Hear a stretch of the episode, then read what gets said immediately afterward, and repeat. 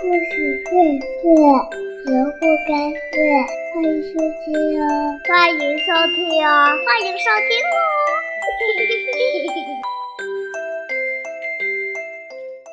亲爱的朋友们，大家好，我是东子老师。上一次我们讲的故事是盘古开天辟地，有了天地，自然就会有人。今天呢，我们讲的故事就是女娲。团土造人。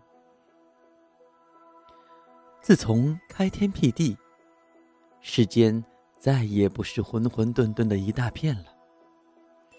这一天，大神女娲来到世间游走，她看见连绵的山岭、奔腾的河川、葱郁的森林、五彩的花朵，心里很喜欢。不过，女娲走来走去，不知为什么，总感觉到有些寂寞。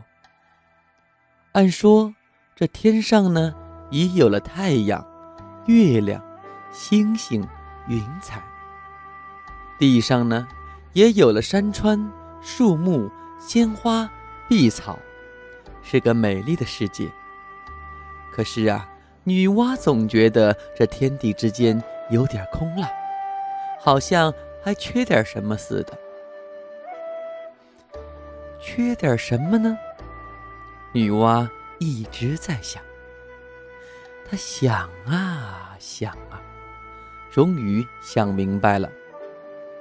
这天地之间呐，缺少的是一些活泼的生命。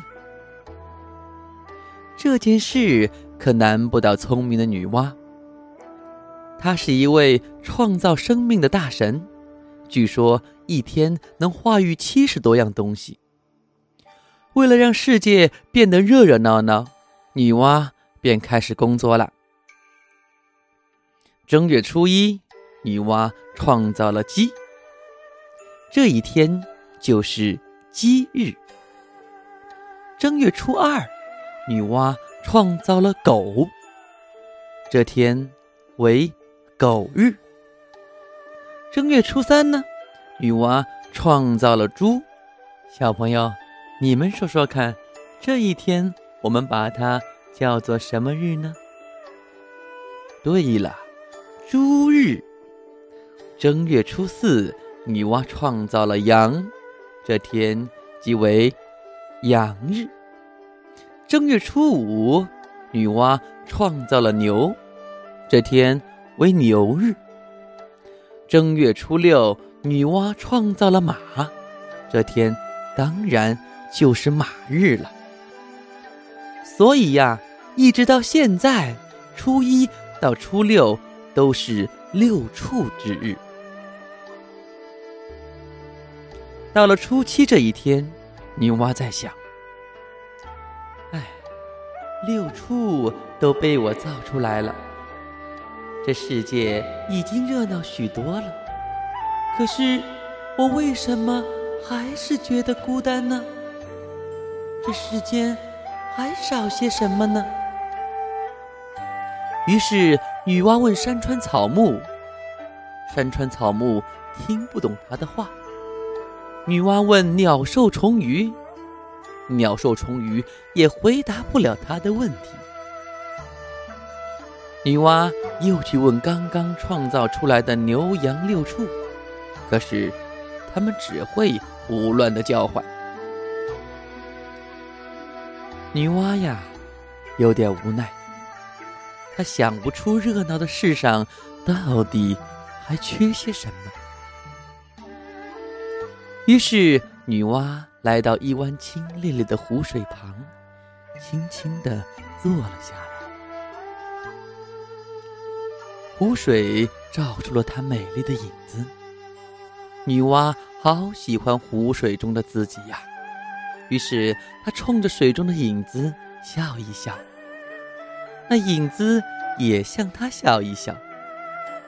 她要对着那影子皱皱眉，那影子也向她皱皱眉。女娲突然明白了，这世间虽然热闹。可却没有像自己一样会笑、会皱眉、会说话的生命啊！那我为何不造一个呢？女娲心里想。可是用什么来造和自己一样的生命呢？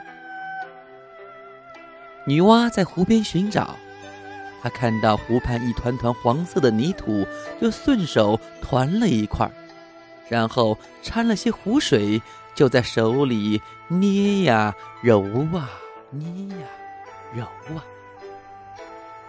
他一会儿就捏成了一个和自己样子差不多的小东西。女娲左看右看。觉得用这个黄泥捏成的小家伙真好看呢。他把它轻轻地放在地面上，谁知这个泥捏的小家伙刚一触地面就活了起来，在地上跳啊蹦啊，而且还呱呱地说些什么。女娲满心欢喜，她继续工作。不断的揉啊捏呀，一个个小人儿在女娲手里诞生了。他们跳跃、奔跑，围着女娲欢呼。女娲呀，再也不觉得孤单了。要是世上到处都有人，那该多好啊！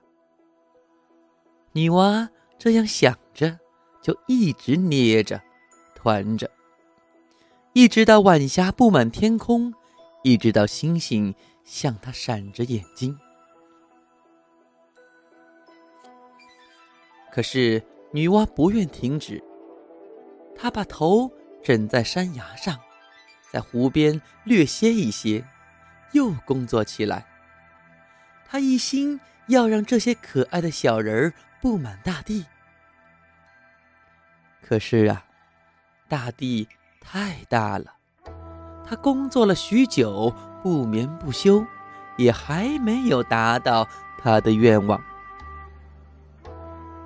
女娲已经很累了，怎么办呢？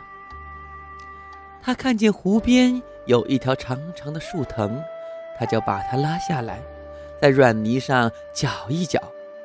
藤上立刻沾满泥浆，然后女娲向地面这么一甩，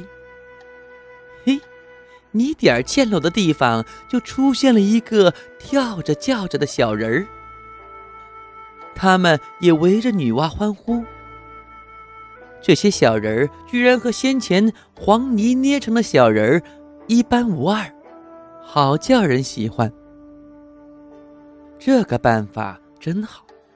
于是，女娲用藤条蘸着泥浆到处挥洒，这一来，大地上很快就布满了人的踪迹。人的身体虽小，可是聪明有灵性，却赛过天上的鸟、地上的兽。据说，这因为人是女娲根据自己的样子创造的，所以相貌和举动也像神。有管理宇宙的智慧和气概。女娲看到大地上有了人类，心里觉得安慰。可还有一个问题没解决：人是会死的，一旦停止创造，人不就从大地上慢慢消失了吗？难道就永远不停的造下去？那也未免太麻烦了。怎样才能使人们一直在世上生存下去呢？这可是一个难题。女娲看到鸟兽虫鱼都是自己繁衍生息的，她终于想出了一个办法。她把那些小人儿分成男和女，让男人和女人结合，共同繁育后代。就这样。